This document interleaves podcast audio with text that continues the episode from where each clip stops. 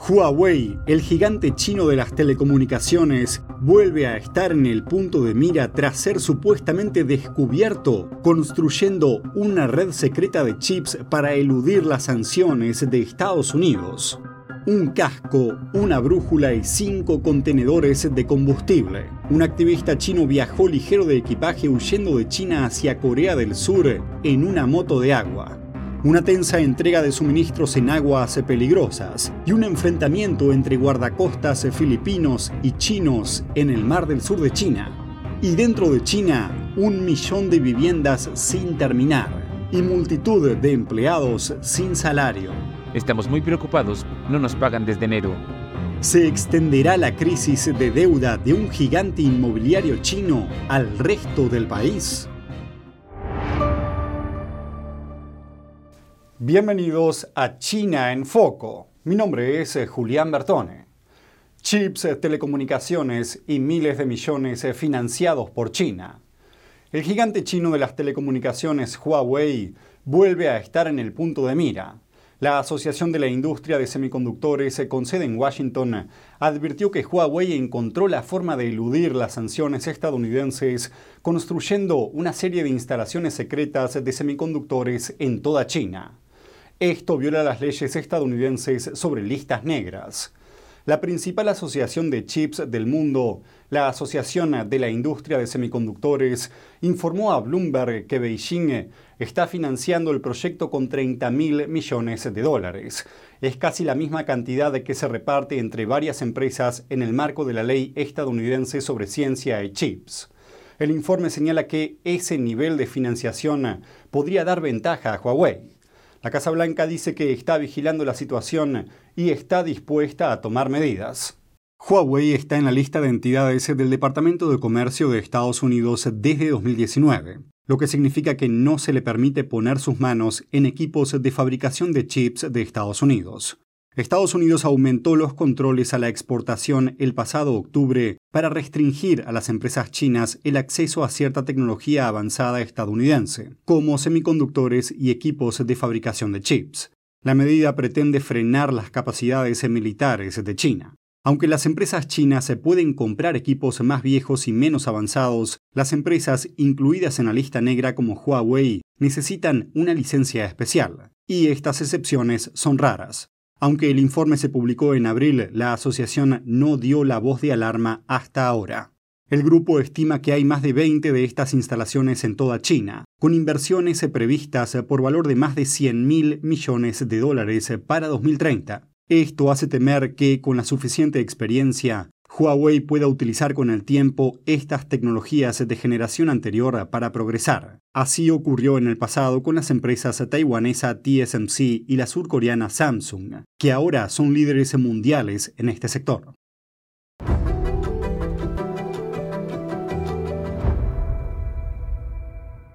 Un viaje de 290 kilómetros a través del mar en una moto de agua, todo para escapar de China. La semana pasada la Guardia Costera de Corea del Sur detuvo a un chino en su costa occidental. Se sospecha que viajaba desde la provincia oriental china de Shandong. Solo llevaba un casco, una brújula y cinco barriles de combustible para completar el largo viaje. Al llegar a Corea del Sur se quedó atascado en la orilla embarrada y tuvo que llamar a una línea de emergencia para pedir ayuda. A continuación fue detenido. Los guardacostas no identificaron al hombre. Pero un activista surcoreano y un grupo de derechos humanos se lo identificaron como el activista chino Kwon Pyong. Kwon fue encarcelado anteriormente por criticar al líder del régimen chino Xi Jinping, cuando tuiteó una foto en 2016 llevando una camiseta donde podía leerse una burla a Xi Jinping. NTD no pudo verificar de forma independiente su identidad. La embajada china declinó hacer comentarios.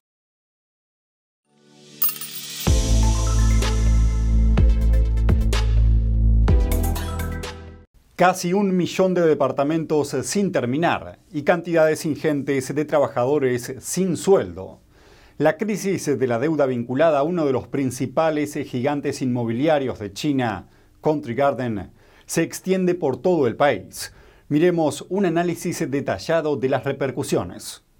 En este complejo residencial inacabado en las afueras de la metrópolis de Tianjin en el norte de China, la construcción está prácticamente frenada. Pertenece a Country Garden, el mayor promotor inmobiliario de China por volumen de ventas antes de este año.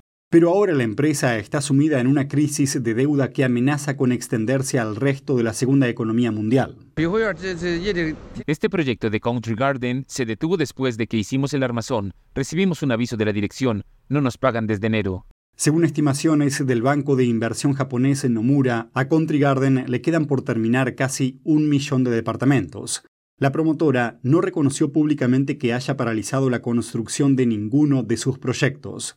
Pero en dos proyectos de Tianjin que Reuters visitó el viernes, la construcción estaba detenida parcial o totalmente y los trabajadores se quejaban de llevar meses sin cobrar.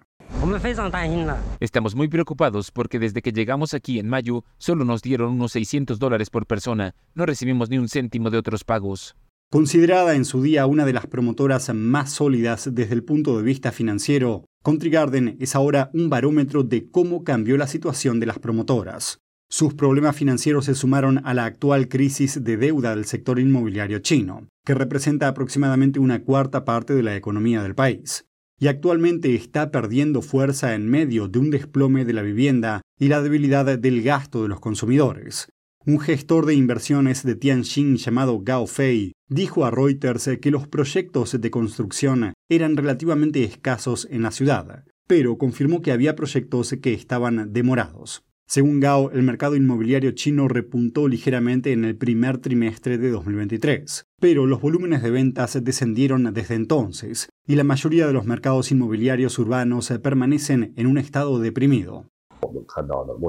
Vimos que muchos compradores de viviendas se ven afectados por la falta de ingresos y sus opciones de compra y lo que pueden permitirse también se ve impactado. Un representante de un proyecto de Country Garden que Reuters filmó dijo que todos sus empleados registrados estaban cobrando, mientras que otro afirmó que su contratista prometió pagar a los trabajadores a final de mes. Creo que informarse de verdad es más que solo conocer los hechos, es investigar, es buscar la verdad para ser libre. ¿Quieres saber más? ¿Quieres llegar a la fuente? Venga con nosotros al Descubierto, un programa donde no solo compartimos las noticias, sino que también vemos los hechos desde diferentes ángulos y de manera imparcial. Suscríbase gratuitamente a nuestro canal Al Descubierto y usted podrá tomar una decisión informada. Lo esperamos de lunes a viernes en YouTube y en Epoch TV 19 y 30 hora del este. Una entrega en aguas peligrosas. Dos barcos filipinos tuvieron el martes un peligroso enfrentamiento con fuerzas del régimen chino mientras intentaban entregar alimentos, suministros y una nueva tropa de marineros a las fuerzas filipinas en el mar del sur de China. Las tropas están protegiendo un banco de arena disputado. Para hacer la entrega, los barcos tuvieron que romper un bloqueo hecho por guardacostas chinos. Dos buques guardacostas filipinos escoltaron a los barcos de suministros, con el apoyo de un avión de la Marina de Estados Unidos sobrevolando la zona. Pero la misión no fue fácil. Al menos cuatro barcos de la Guardia Costera China bloquearon los barcos en un enfrentamiento de casi cinco horas. Miremos una parte del tenso intercambio.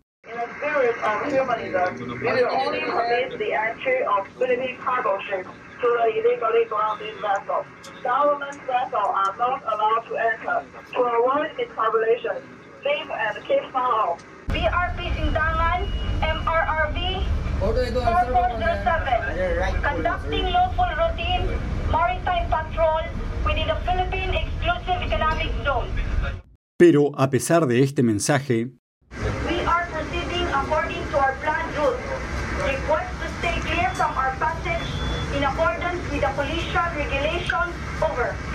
los buques guardacostas filipinos se vieron obligados a detenerse. Cuatro buques guardacostas chinos y cuatro presuntos buques de la milicia los rodearon, mientras que los dos barcos de suministros viajaron más de 6 kilómetros más para hacer la entrega. Todos los buques filipinos zarparon después sin más incidentes. El peligroso encuentro es el último incidente en la región. China reclama como suyo gran parte del mar del sur de China, superponiéndose a zonas reclamadas por Filipinas, Vietnam, Malasia, Taiwán y Brunei. Los reclamos del régimen comunista chino también fueron declarados inválidos por un tribunal en 2016.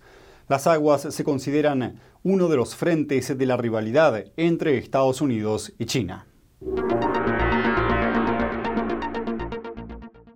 Estados Unidos está cerrando sus puertas a funcionarios chinos por la cuestión del Tíbet. Una nueva restricción de visados impuesta el martes pretende hacer frente a la denominada campaña de asimilación forzada de China.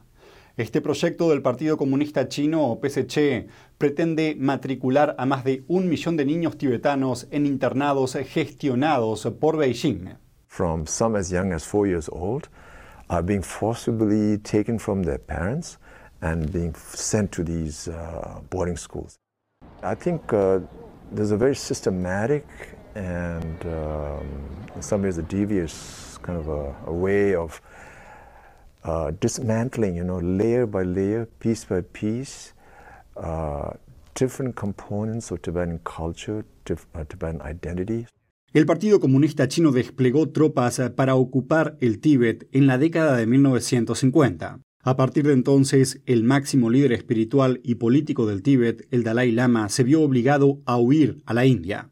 El PSC arremetió inmediatamente contra la prohibición de viajar impuesta por Washington, que bloquea la entrada en Estados Unidos de funcionarios chinos implicados en el asunto. El régimen dijo en respuesta que Blinken debería cancelar las restricciones inmediatamente o estar preparado para una respuesta decidida de China. La disputa estalló justo antes del viaje de la secretaria de Comercio estadounidense a Beijing la próxima semana.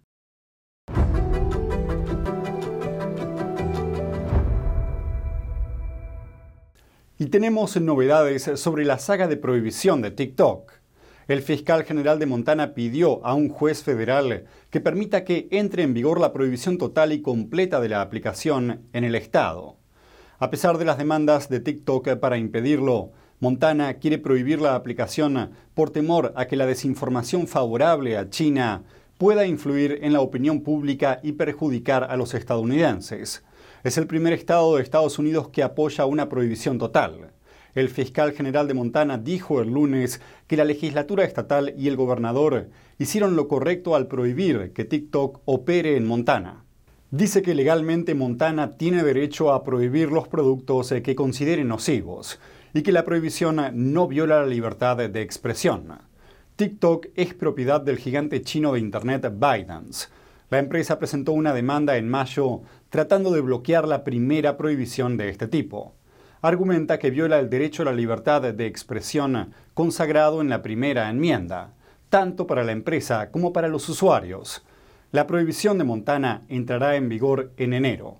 Más de la mitad de los estados de Estados Unidos prohibieron el uso de la aplicación en los dispositivos gestionados por el gobierno, alegando riesgos para la seguridad nacional. La ciudad de Nueva York fue una de las últimas en hacerlo, haciéndose eco de preocupaciones similares. Cada minuto que pasa, el mundo está cambiando vertiginosamente. NTD Noticias le trae información objetiva, veraz y sin agendas ocultas. Infórmese de los acontecimientos que impactan a Estados Unidos, Latinoamérica y el mundo, con los mejores análisis de expertos e informes especiales. NTD Noticias, periodismo independiente con los temas más relevantes que muchos medios no se atreven a reportar. Síganos en Epoch TV y el canal NTD en español, en YouMaker. Un polémico megaproyecto de infraestructura chino en Perú que busca construir el puerto más grande de la región está despertando reacciones en la población. Además, genera cuestionamientos sobre si se está cediendo la soberanía del país andino a China. Veamos los detalles. La empresa estatal china Costco Shipping está construyendo un megapuerto en Chancay al norte de Lima. El puerto busca convertirse en la puerta de Asia América debido a su ubicación geográfica privilegiada. Sin embargo, activistas ambientales, residentes y expertos locales han denunciado en los últimos años fallas en la obra, daños al medio ambiente y a la misma población. Los residentes de Chancay han presentado denuncias por los daños que las obras han provocado en sus casas. Por ejemplo, a mediados de mayo, una calle se hundió mientras se construía un túnel. Decenas de casas fueron afectadas y Costco Shipping tuvo que detener los trabajos. Nos dijeron que los geotubos iba a ser una solución, demostrado que no es así. Nos dijeron que el túnel que iba a ser toda una maravilla se hundió. Se ha generado un daño ambiental, pero no solamente ambiental, económico, social. El biólogo Carlos Bocanegra dijo que no se le ha hablado claro a la gente sobre las consecuencias de la construcción, que entre otras cosas está dañando la ecología y la economía de la región, basada tradicionalmente en el turismo y la pesca. Por otro lado, la periodista y secretaria del Frente de Defensa de Chancay, Miriam Arce, cuestionó al gobierno peruano sobre por qué es China la que tiene el control de este lugar estratégico y no el gobierno peruano es una empresa que está planificada desde, el gobierno chino en la ruta de la seda. Le han dado la exclusividad del servicio ahora acá. Ellos van a definir quiénes entran, quiénes salen de acá su producto. Porque ellos han invertido. Y eso pierde soberanía. Arce advirtió que es peligroso para los peruanos tener un puerto controlado por China en una ubicación tan estratégica en un caso de guerra. El tema económico entre Estados Unidos y China es muy fuerte. Entonces, Aquí es un punto medio en el que los chancayanos estamos al centro ¿no? y estamos totalmente vulnerables a lo que puedan hacer estas dos potencias. Mientras tanto, China sigue adelante con sus planes para asegurar una mayor influencia comercial y política en América Latina. Se prevé que la primera etapa de construcción del megapuerto terminará a finales de 2024.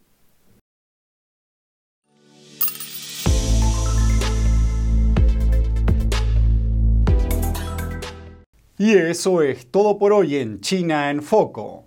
Gracias por acompañarnos y nos vemos la próxima.